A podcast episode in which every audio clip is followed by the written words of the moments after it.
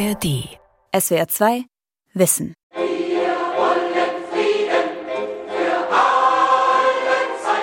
Eine Hymne der Friedensbewegung, gesungen 1981 in Dortmund bei der Aktion Künstler für den Frieden.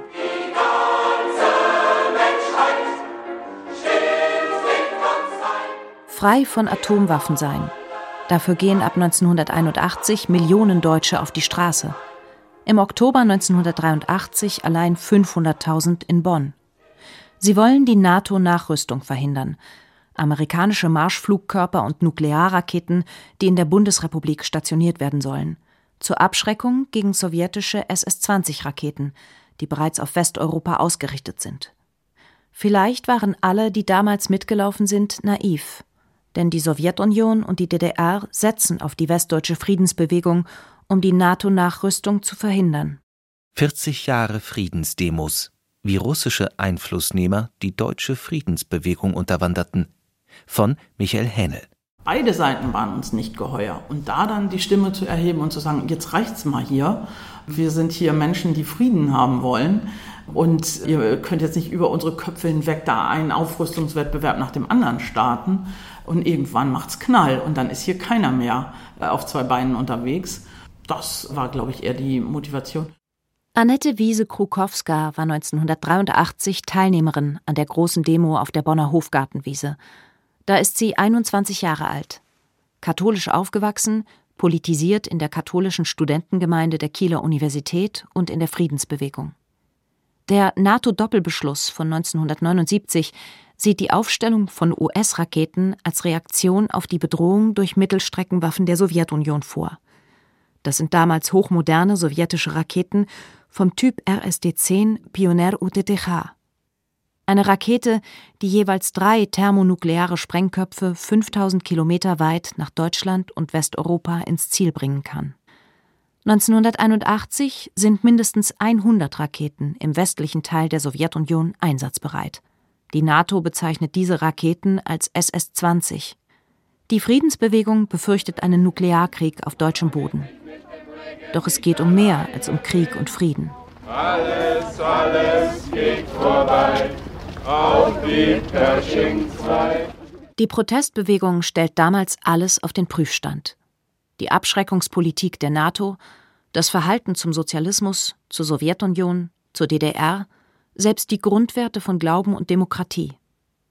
Für den Mannheimer Historiker und Protestforscher Professor Philipp Gassert erreichte die Friedensbewegung ab 1980 die größte Protestmobilisierung in der alten Bundesrepublik überhaupt. Die Intensität der Debatte um diesen NATO-Doppelbeschluss, die kann man nicht rein aus der Logik dieses Beschlusses selbst erklären, sondern weil es einen Nerv getroffen hat in der westdeutschen Gesellschaft.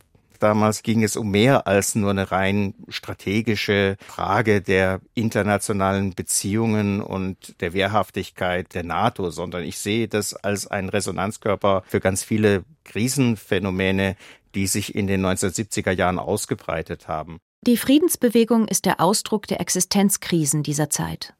Eine verschärfte militärische Bedrohung, Unsicherheiten durch hohe Arbeitslosigkeit bei gleichzeitiger rasanter Modernisierung der Arbeitswelt – Dabei ist die Bundesrepublik des Jahres 1981 noch immer kulturell eine patriarchale Männergesellschaft, die vielfach den Umgang mit ihrer nationalsozialistischen Geschichte scheut. All das treibt damals die Jüngeren wie Annette Wiese-Krukowska auf die Friedensdemos. Wir wollten leben, wir wollten auch Spaß haben, feiern, aber diese Bedrohung auch dann atomarer Art mit diesem Hiroshima im Hinterkopf, das war alles apokalyptisch und insofern tatsächlich natürlich eine gewisse Panik, eine gewisse große Angst und irgendwo sich zusammenzuschließen, um sich nicht so klein und so, so machtlos vorzukommen, die Macht der Menge zu suchen.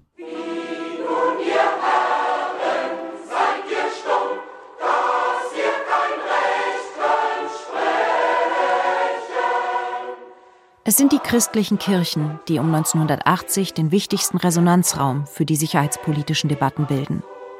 85 Prozent der Bevölkerung in der Bundesrepublik sind christlich gebunden. Hinter der Losung Ohne Rüstung leben finden sich radikal-pazifistische katholische und evangelische Basisgruppen, verknüpfte der Pazifismus doch ökologische und christlich-weltanschauliche Werte in der unbedingten Friedensforderung. Fürchte dich nicht ist das Motto des Deutschen Evangelischen Kirchentages im Juni 1981 in Hamburg. Basisgruppen machen daraus ein Fürchte dich vor dem Atomkrieg. Der prominente SPD-Linke und Vorsitzende der SPD-Grundwertekommission Erhard Eppler ist Kirchentagspräsident. Er ist erklärter Gegner der NATO-Nachrüstung. Über 100.000 Menschen folgen in diesen Tagen den Diskussionen. Die münden in die Forderung Ein Nein ohne Ja zu Massenvernichtungswaffen.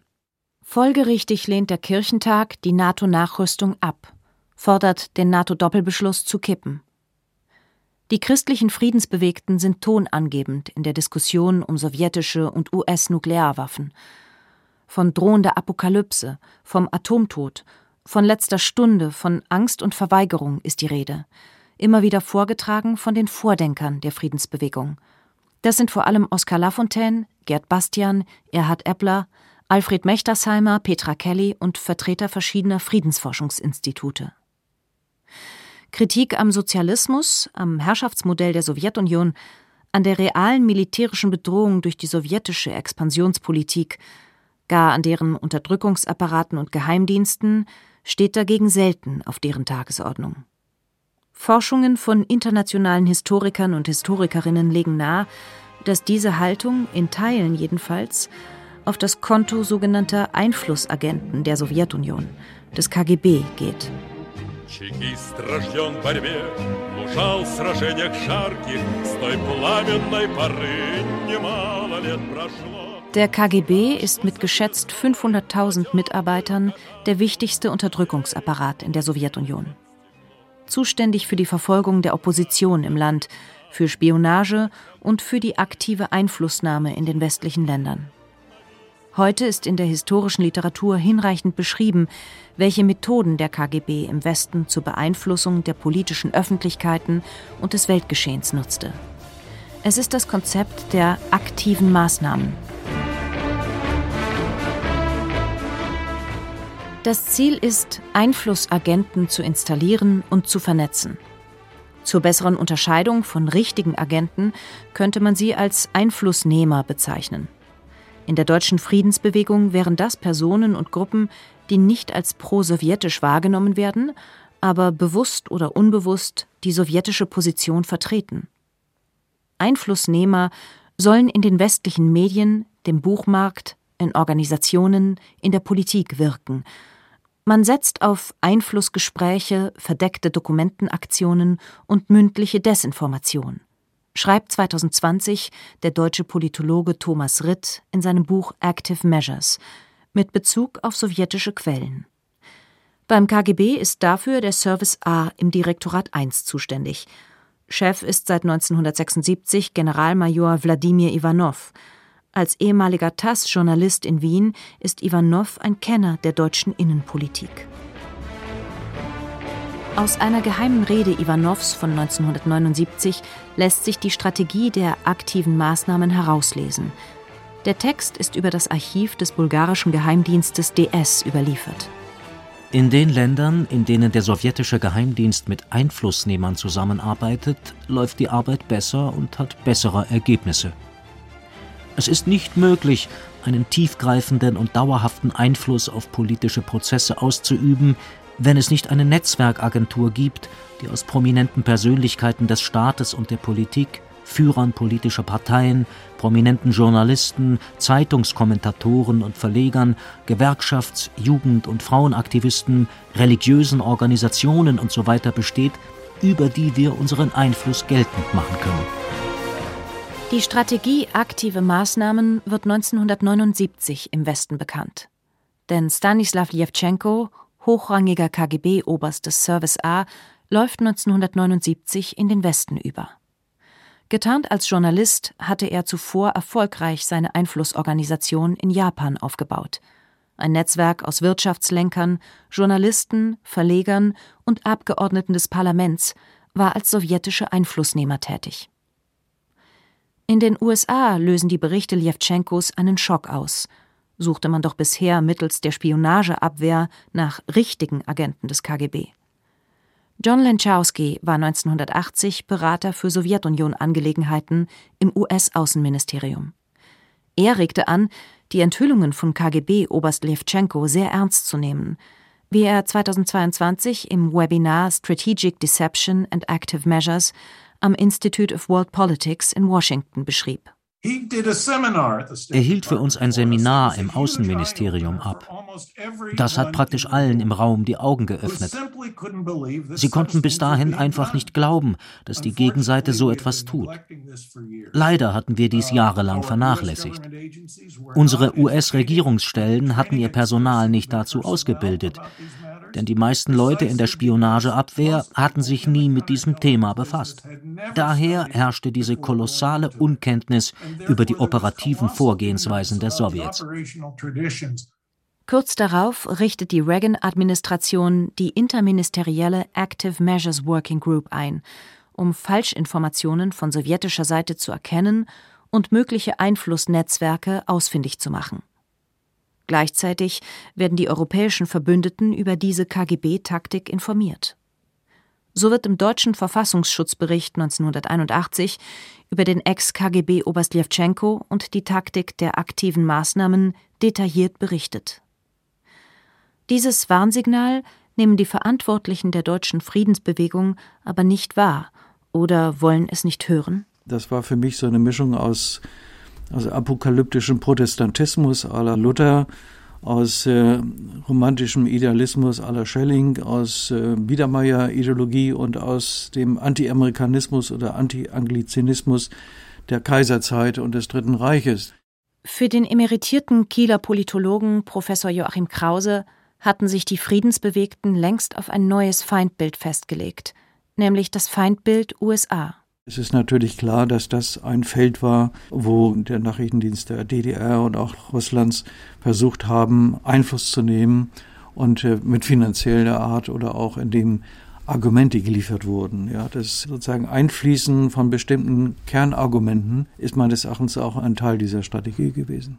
Der Mannheimer Protestforscher Philipp Gassert gibt Beispiele für diese Unterwanderungsversuche. Wenn man jetzt an den Krefelder Appell oder ähnliches denkt, da waren selbstverständlich die Kommunisten, die westdeutschen Kommunisten mit Unterstützung der SED führend gewesen und ähm, Verlage wie Paul Rugenstein in Köln, die ja auch sehr viele einschlägige Schriften herausgebracht haben, die für die Friedensbewegung wichtig gewesen sind, waren eindeutig finanziert gewesen von der ostdeutschen beziehungsweise von der sowjetischen Seite. Also das steht völlig außer Frage. Das ist gut erforscht. Das ist übrigens auch nicht neu. Also das war schon in den 1980er Jahren bekannt. Tatsächlich fürchtete der Oppositionsführer im Deutschen Bundestag Helmut Kohl eine östlich gesteuerte Friedensbewegung, die ihren Ausdruck findet in den, Zitat, jetzt deutlicher gewordenen Strömungen eines neutralistischen deutschen Nationalismus. Im konservativen Milieu war es unbestritten, dass Mitarbeiter von KGB und Stasi direkt in der Friedensbewegung agieren. Tatsächlich gibt es ab 1979 offen in der Friedensbewegung agierende prosowjetisch orientierte Gruppen, wie die KOFATS, Abkürzung für Komitee für Frieden, Abrüstung und Zusammenarbeit, und mit der SED verbandelte Organisationen oder Verlage. Akteure aus dem kommunistischen Umfeld sind zudem in der Initiative Krefelder Appell aktiv, den auch Teile der Grünen und Linke in der SPD unterstützen. Dazu die Tagesschau am 21. November 1981. Keine Atomraketen in Europa. Unter diesem Leitmotiv versammelten sich heute in der Dortmunder Westfalenhalle mehr als 10.000 Menschen. Sie verstehen sich als Anhänger des vor einem Jahr ergangenen Krefelder Appells, einer Initiative, die inzwischen von zwei Millionen Menschen unterzeichnet worden ist.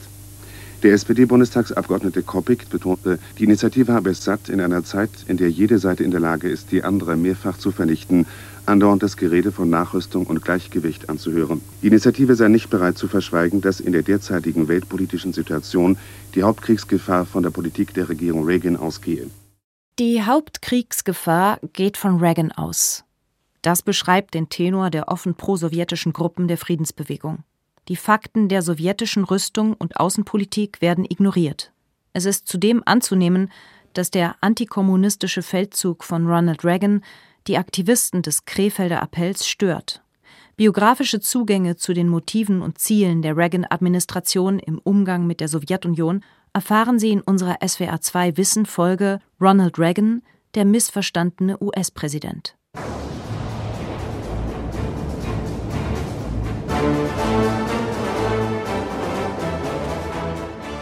Der Besserwisserton linker Apologeten, etwa im Krefelder Appell, stößt bei einigen Friedensbewegten jener Jahre wie Annette Wiese-Krukowska auf wenig Sympathie. Da fand ich unglaublich ideologisch unterwegs, ideologisch gefestigt, wollten immer breite Bündnisse schmieden und äh, waren aber eindeutig einseitig auf Seiten der Russen. Und so war ich irgendwie nie, sondern ich habe gerne nochmal hin und her nachgedacht und so. Und ich fand schon, äh, Diktatur ist Diktatur. Also für mich war das ganz klar eine Diktatur, DDR eine Diktatur und auch äh, Sowjetunion, Russland. Das konnte aus meiner Sicht niemals richtig sein. Ganz anders bei den Anhängern des Krefelder Appells selbst. Bis Mitte 1983 unterschrieben das Papier 3,7 Millionen Menschen. Lange vor Internet und Social Media sicher eine logistische Meisterleistung – finanziert nicht zuletzt von der DDR. Führender Kopf des Krefelder Appells ist Gerd Bastian. Als pensionierter Bundeswehrgeneral gilt er in der Friedensbewegung als Rüstungsexperte.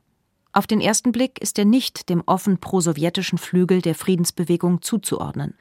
Ganz im Sinne des KGB-Plans aktive Maßnahmen wäre es, wenn Einflussnehmer bewusst oder unbewusst die sowjetische Position vertreten und verteidigten, aber nicht sofort dem kommunistischen Lager zuzuordnen sind.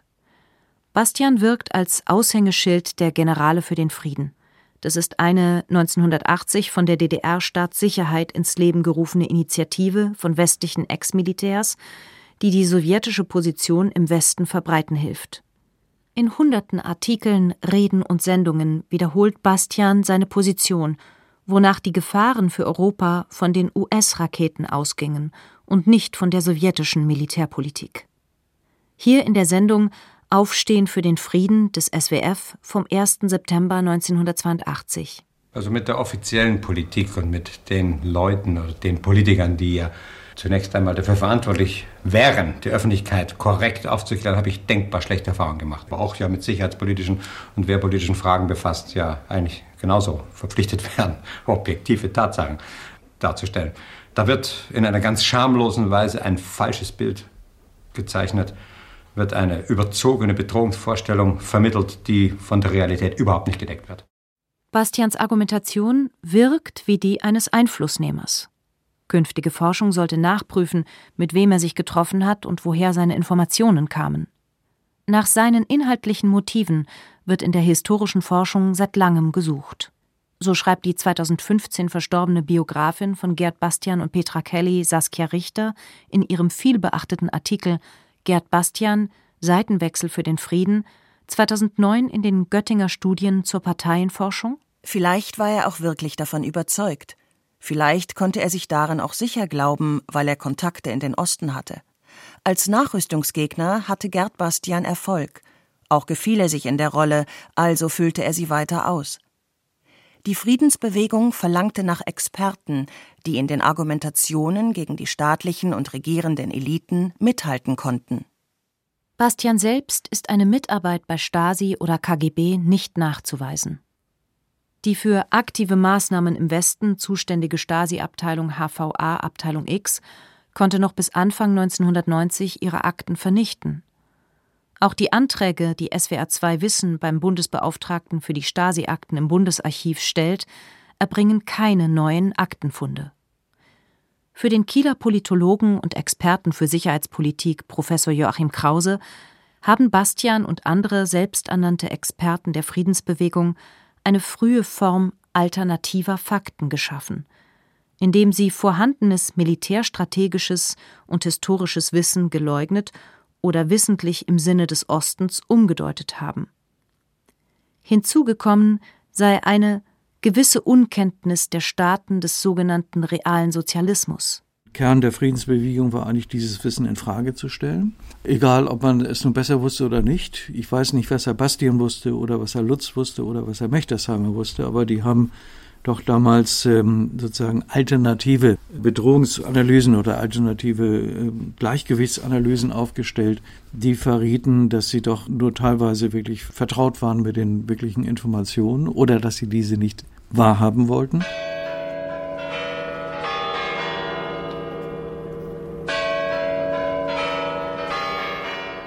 Ein weiteres Beispiel ist der SPD-Politiker Erhard Eppler. Eppler besucht im August 1981 Moskau, um Gespräche mit Valentin Falin zu führen. Der ist Deutschland-Experte und in diesen Jahren leitender Funktionär der internationalen Abteilung des Zentralkomitees der KPDSU, also der Abteilung, die in Zusammenarbeit mit dem KGB die Beeinflussung der Öffentlichkeit in der Bundesrepublik organisiert. Während des Besuches in Moskau ist ein vertrauliches Gespräch mit dem deutschen Botschafter dokumentiert. Heute zugänglich in den Akten zur auswärtigen Politik der Bundesrepublik Deutschland. Punkt 4. Das Hauptanliegen von Eppler ist dementsprechend nicht der Abbau der sowjetischen Mittelstreckenrüstung, sondern die Verhinderung der Verwirklichung der westlichen Nachrüstung. Punkt 8. Angesichts der bei Flugzeugen und U-Booten bestehenden amerikanischen Überlegenheit sei es für Eppler nicht zulässig, die SS-20 als Potenzial für politische Erpressung zu bezeichnen. Es zeige sich auch in der sowjetischen Praxis, dass eine Erpressung nicht beabsichtigt sei. Eppler sprach weder Russisch noch war er Militärexperte. Auch hier wäre eine Erforschung seiner Kontakte zielführend, ob eine unbewusste Tätigkeit als Einflussnehmer des Ostens vorlag. In der Literatur und im Bonner Nachlass Epplers sind der Briefwechsel 1982-83 und Akten zur Moskau-Reise 1981 nicht zugänglich. Eppler wiederholte seine Positionen, wonach die Gefahr nicht von der Sowjetunion ausging, in zahlreichen Reden und Publikationen. Genaueres ist über den Organisator der Generale für den Frieden bekannt, Gerhard Kade westdeutscher Wirtschaftsprofessor. Nach 1990 wurde er als Agent der Stasi enttarnt. Über die Stasi soll nach Ermittlungen der Bundesanwaltschaft auch ein Kontakt zum KGB hergestellt worden sein. Kade ist der Autor des gleichlautend in der DDR und in der Bundesrepublik verbreiteten Buches Die Bedrohungslüge zur Legende von der Gefahr aus dem Osten. Die Grundideen dieses Buches finden weite Verbreitung im Westen. Gleichzeitig dominiert die Bedrohungslüge die politische Bildung in der DDR der 1980er Jahre, wonach die Bedrohung durch sowjetische SS-20 im Westen erfunden worden sei, um die eigene, also die NATO-Rüstung, zu legitimieren. Hier nachhörbar in einem erst kürzlich im Archiv des Berliner Deutschen Historischen Museums geborgenen DDR-Dia-Tonvortrags, digitalisiert im Deutschen Rundfunkarchiv Potsdam für diese SWR2 Wissenproduktion. Zweite Funktion der Bedrohungslüge. In den 70er Jahren haben sich die Bedrohungsspezialisten auf eine Variante eingeschossen, auf die sogenannte Waffenlücke. Der Bomberlücke folgt eine Raketenlücke, dieser eine Raketenabwehrlücke, der eine Panzerlücke und danach wieder eine Raketenlücke. Wie eh und je muss für den Imperialismus die Lüge von der Gefahr aus dem Osten dazu herhalten, seine eigene materielle und geistige Kriegsvorbereitung zu begründen und zu rechtfertigen. Die Entlarvung dieser Jahrhundertlüge betrachten wir als unverzichtbaren Bestandteil des Friedenskampfes.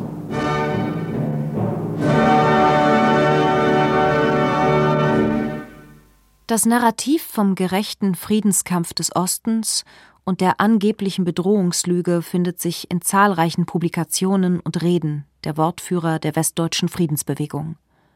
Immer gleich, aber geschickt modifiziert, sagt der Kieler Politologe Joachim Krause. Diese Dinge sind einfach von der Friedensbewegung nicht wahrgenommen worden. Da hieß es immer, das sei antisowjetisch und das sei Freund-Feind-Denken. Also man würde sozusagen ein Feindbild produzieren und dieses Feindbild sei die Sowjetunion. Aber die gleichen Leute kamen an mit einem viel schlimmeren Feindbild. Das war sozusagen der Westen, die westliche Zivilisation, der westliche Materialismus. Und das sind die Feindbilder aus der Kaiserzeit. Wie im damaligen Bestseller In letzter Stunde Aufruf zum Frieden.